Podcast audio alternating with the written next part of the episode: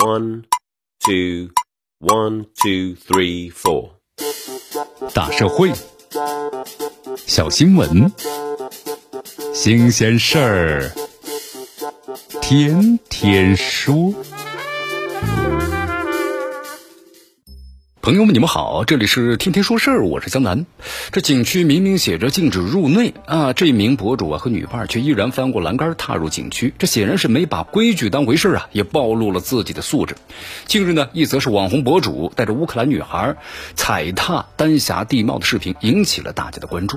根据媒体的报道，这视频中该博主呢和一名女子在当地村民的带领之下呀，拆掉了栏杆，穿过了一块呢是上面写有“上有落实禁止入内”的牌子。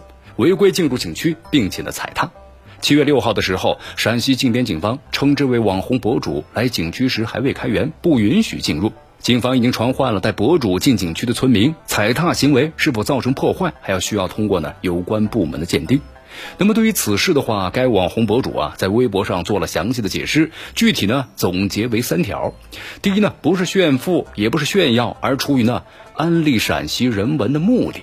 那么第二呢，影视剧和游客。旅游攻略多显示，可以在上面行走拍照。第三是没有看到景区的关闭通知，禁止入内是因为尚有落实。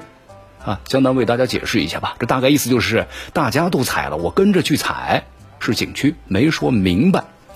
猛地一看呢，这位博主态度呢还挺诚恳的，例举了种种的看似充分的理由，但是仔细琢磨的话，经不起推敲啊。重要的是，他回避了一个最为关键的问题，那就是如此踩踏可能给丹霞地貌造成不可逆的伤害。这中学地理课本呢告诉我们，这丹霞地貌的形成是需要上亿年的时间，非常脆弱，属于不可再生的资源。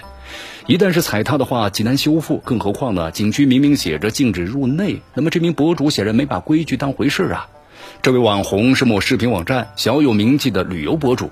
那么搜索下可知，他主持的一部探索纪录片从2014年开播至今，号称走过58个国家。这样一位坐拥了上百万粉丝的旅游博主，竟然违规踩踏丹霞地貌，让人难以理解呀。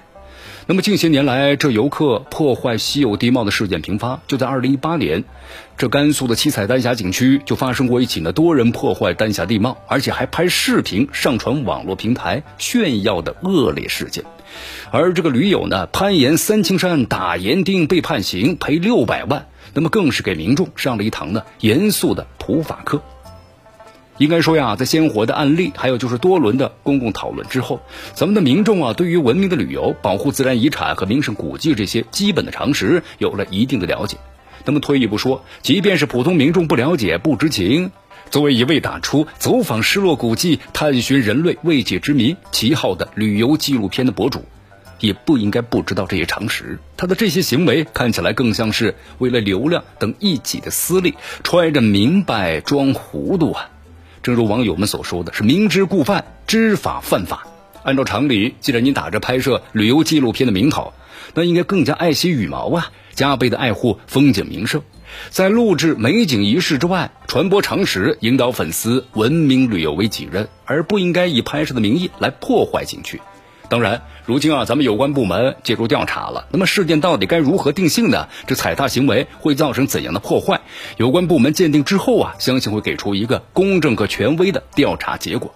此外，就是通过一些网友的爆料，以及呢这位网红博主的案例，暴露出呢该景区在管理方面也存在一定的疏漏。对此的话，景区也希望完善管理，及时堵上漏洞，别再让这些任性的游客任意破坏咱们宝贵的自然环境资源了。